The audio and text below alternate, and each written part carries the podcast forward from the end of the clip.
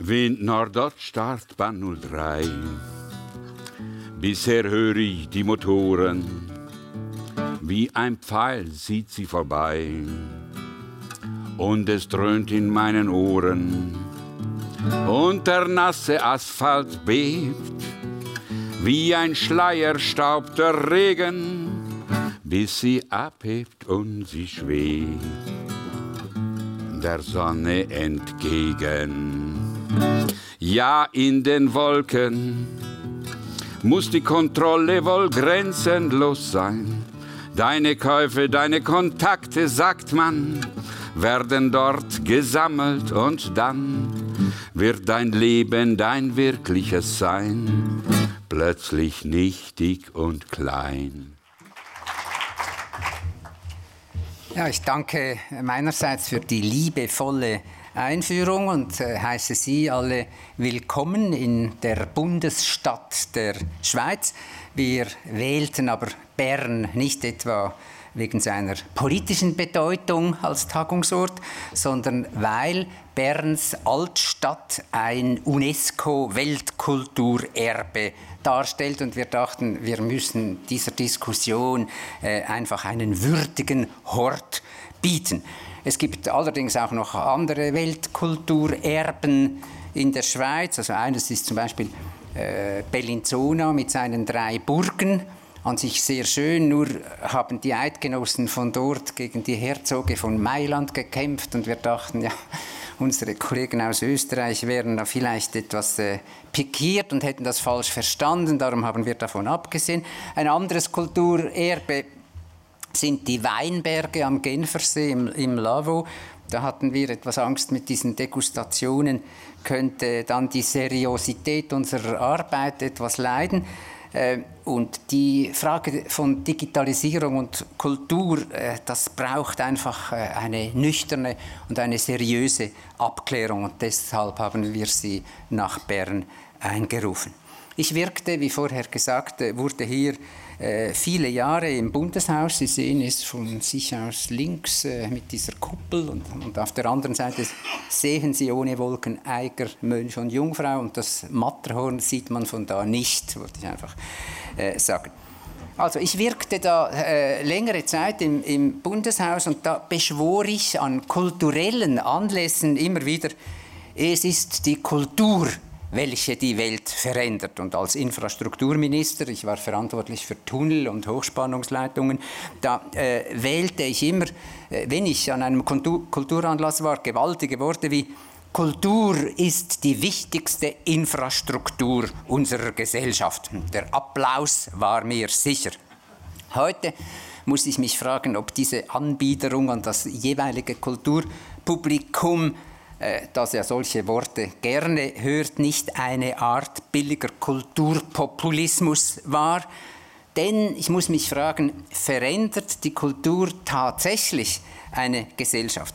Ist Kultur nicht immer auf Technologien angewiesen, auf Theaterbühnen, auf Museen, auf digitale Plattformen? Erst diese kommunikativen Transmissionsriemen vermögen kulturelle Anliegen zu verbreiten. Sie sind gewissermaßen die Prothesen unserer Sinnesorgane und verhelfen dem kulturellen Anliegen zu einer größeren Reichweite. Ohne diese Technologien vermöchten sich kulturelle Ideen gar nicht durchsetzen. Es sind also Kultur und Technik, die zusammen unter wechselseitigem Einfluss je aufeinander eine Gesellschaft verändern. Und mir scheint sogar, die Technik habe die dominierende Rolle für jeden gesellschaftlichen Wandel. Wir sehen das äh, auch, wenn wir zurückblicken. Die Technologie des Buchdruckers ermöglichte weltliche Universitäten und die Aufklärung, Eisenbahn, Automobil, Telekommunikation beschleunigten das ewige menschliche Streben, sich physisch oder virtuell zu bewegen. Die Gentechnologie erleichtert den tief verwurzelten kulturellen Wunsch, uns und unser Erbgut fortzupflanzen. Die treibende Technologie unserer Zeit ist die Digitalisierung. Ihre Kinder heißen Internet, Smartphone und soziale Medien. Und diese digitale Familie prägt und verändert unser Denken, unser Fühlen, unser Verhalten. Mit anderen Worten, sie prägt unsere Kultur. Bedeutet diese Veränderung mehr als die übliche kontinuierliche kulturelle Entwicklung über die Jahrtausende oder handelt es sich um einen fundamentalen Qualitätssprung? Schafft der digitale Wandel in der Kultur erstens tatsächlich völlig neue und andere Produkte? Schafft er zweitens auf den Bühnen von Musik, Film oder Theater neben neuen Produktionsformen auch andere Inhalte? Und drittens konditioniert er auch die Rezeption von Kultur, schafft er ein neues Kulturpublikum. Wir werden uns in den kommenden Veranstaltungen unter anderem über virtuelle Kunstwerke, über NFT im Detail unterhalten. Für viele, und ich gehöre selbst dazu, ist es unverständlich, dass in einem Meta-Universum virtuelle Häuser in virtuellen Städten, virtuelle Kleider und virtuelle Kunstwerke zu schwindelerregenden Preisen erworben werden Real können sie aber gar nicht berührt und auch nicht an eine Wand aufgehängt werden. Und ich frage mich, ist jetzt das wirklich ein neues äh, Phänomen? Wurden in einem Kunstwerk oder in einer Reliquie nicht schon in analogen Zeiten überwirkliche, virtuelle Kräfte gesehen und wurde das Werk gerade deshalb begehrt und wertvoll? Erhielt es nicht dadurch eine Bedeutung, die keiner real errechenbaren Wirklichkeit mehr entsprach, sondern nur einer Eigenschaft, welche sich die Menschen in ihren Hirnen und Herzen vorstellten und woran sie glaubten. Diese Vorstellungen konnten religiös oder mythisch begründet sein. Sie erreichten zuweilen eine eschatologische Überhöhung, die dann eine ökonomische Wertsteigerung zur Folge hatte. Ein Schuh von Michael Jackson, ein Rock von Marilyn äh, Monroe und sei er noch so klein, ein Racket von Roger äh, Federer oder die Autonummer Zürich 100 ZH100, die wurde letzte Woche äh, zu Franken 226.000 äh, versteigert äh, und bezahlt. Die oder, oder die Preise der Bilder von Prinz Charles, die vervielfachten sich, nachdem er König wurde. Obwohl es ja dieselben äh, Bilder sind, wie sie es vorher waren. Genau genommen äh, verdreifachten sie sich, vielleicht weil er ja jetzt Charles III. Äh, ist.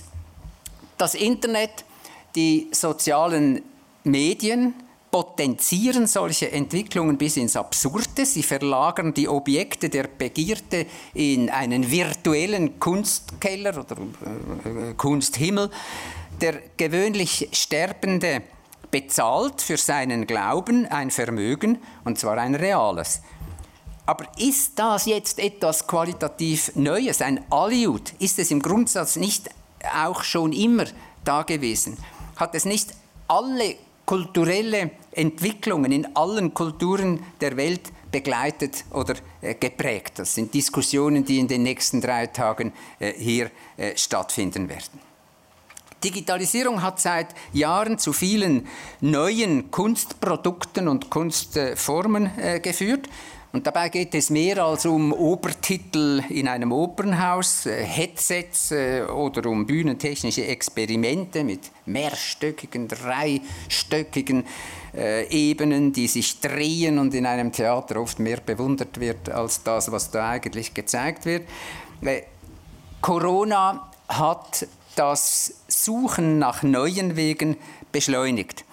Die letzte Zusammenkunft von NTA, die fand ja in Wien äh, statt. Also das heißt, es ist per se schon ein kultureller Anlass äh, wegen des Genius äh, Lozi und äh, die fand per Zoom äh, statt.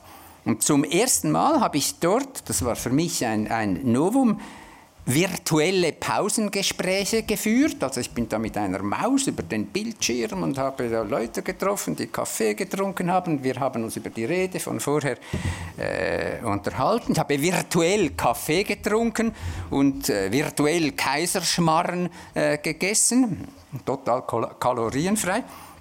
Äh, oder in der Oper Zürich wurden während Corona der Chor und das Orchester getrennt, geografisch um einige Kilometer vom Opernhaus wegversetzt und per Glasfaser in den Saal mit dem Publikum übertragen. Und auf der Bühne sangen nur mehr die Sängerinnen und die Sänger. Und das wurde zwar äh, in der Kulturdiskussion scharf angegriffen und als Totenglocke der Oper äh, die ja ein Gesamtkunstwerk darstellen soll, äh, angeprangert. Die Gegenfrage ist, wäre es denn besser gewesen, vor Corona zu kapitulieren?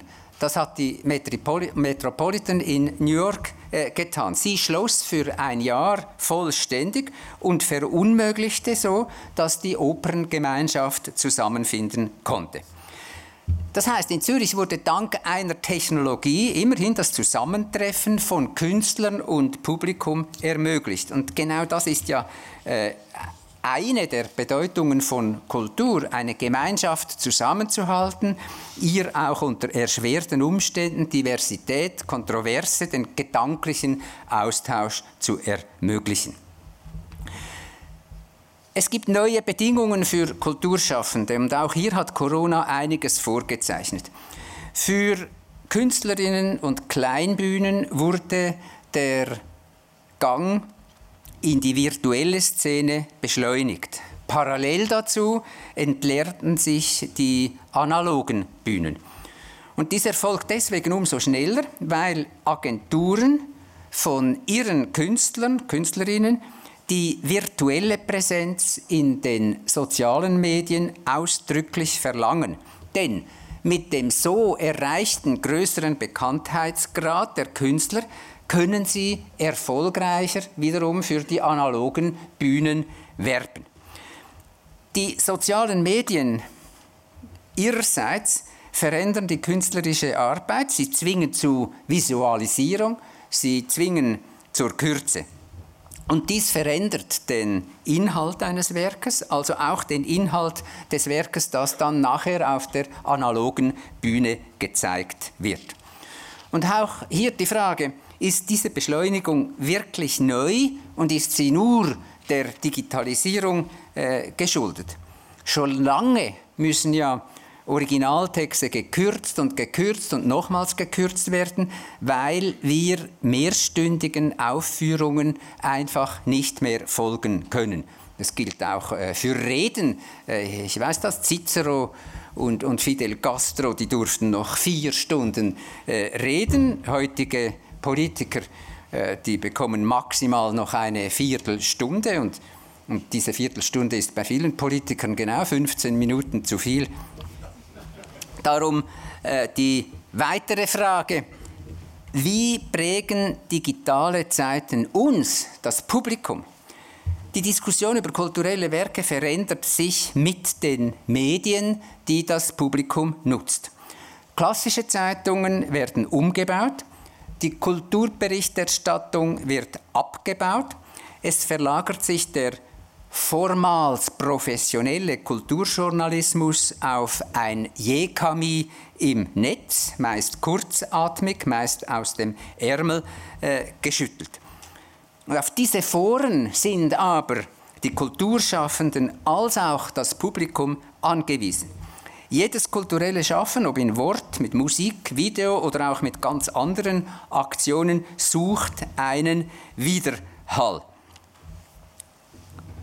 Kulturschaffenden äh, ist zum Teil ein Bu lieber als kaltes Schweigen. Sie wollen diesen äh, Widerhall. Es gibt dazu den Ausdruck diskursiver Resonanzraum. Wir müssen uns nicht immer gerade so hochgestochen ausdrücken. Es genügt auch festzuhalten, Kultur ist angewiesen auf Kommunikation und das heißt nichts anderes als Gemeinsamkeit.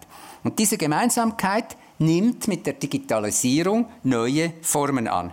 Und neue Formen bedeuten immer auch neue Inhalte. Function follows Form. Digitalisierung basiert auf der binären Methode mit den einzigen Komponenten 0 und 1. Ob sich unser Denken allmählich auch auf diese digitale Formel reduziert. Wie oft werden wir doch in ein binäres Entscheidungskorsett gezwungen, Umfragen, Befragungen, selbst Prüfungen, also von der Autofahrprüfung bis zum Lizenziat an der Universität, die äh, erfolgen in Multiple-Choice-Verfahren. Und sie berauben uns einer autonomen, kreativen Meinungsbildung, einer differenzierten Entscheidung und reduzieren uns so zu Wesen, die sich nur noch binär mit A oder B, mit Ja oder Nein bemerkbar machen können. Das Suchen nach Alternativen außerhalb einer vorgegebenen Schablone, selbstständiges, kritisches Denken und erst recht Fantasie wird abgewürgt. Diese duale Formel ist zu einer Mentalität geworden. Das zeigt sich auch auf den kulturellen Bühnen. Kulturschaffende pauken uns mehr und mehr eine einzige mögliche Interpretation eines Werkes imperativ ein, ohne uns die eigenen Assoziationen zu gestatten. Statt Anregung zum selbstständigen Weiterdenken, Eintrichtern von Meinungen. Und das widerspricht dem Genom von Kultur. Es ist ein Merkmal der Kunst, dass sie erkundet, ertastet, interpretiert und diskutiert werden muss. Und wenn uns eine einzige Interpretation aufgenötigt wird, ist das weniger Kultur als vielmehr äh, Politik. Politik mit dem Vorschlaghammer. Und so löst sich ein wesentliches Element der Kunst oder der Kultur auf, nämlich die Anspielung, die Mehrdeutigkeit. Digitale Technologien errechnen ökonomische Werte und Zusammenhänge, haben Werte, auf denen Religionen, Philosophien, die Zivilisation oder eben die Kultur äh, gebaut sind, vermögen sie nicht zu erfassen. Digitale Mechanismen sollen deshalb Hilfsmittel der Kultur bleiben und sie sollen sie nicht steuern. Oder vielleicht tut sie das ja trotzdem schon längst und wir haben nur noch nichts gemerkt. Dies alles sei zunächst mal im Hinblick auf die Diskussionen in den nächsten drei Tagen äh, in Frageform skizziert und nicht etwa beklagt. Alle Kultur ist immer in Bewegung. Nicht jede Veränderung bedeutet auch gleich den Zerfall einer Gemeinschaft. Solange Diskussionen und Kontroversen möglich sind, solange sind virtuelle Bühnen und neue Kommunikationsformen in eine demokratische Gemeinschaft eingebettet und können von dieser aktiv mitgetragen werden. Ich wünsche uns somit drei Tage ersprießlicher Kontroversen mit analogen Kaffeepausen.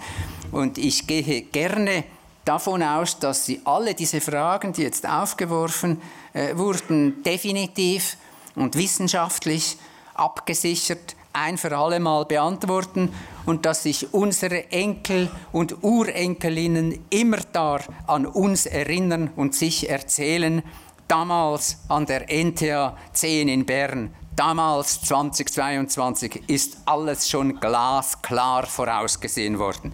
Und wenn Ihnen das hier gelingt, dann treffen wir uns bei der nächsten Tagung in der Schweiz direkt in den Weinbergen am Genfersee. Prosit!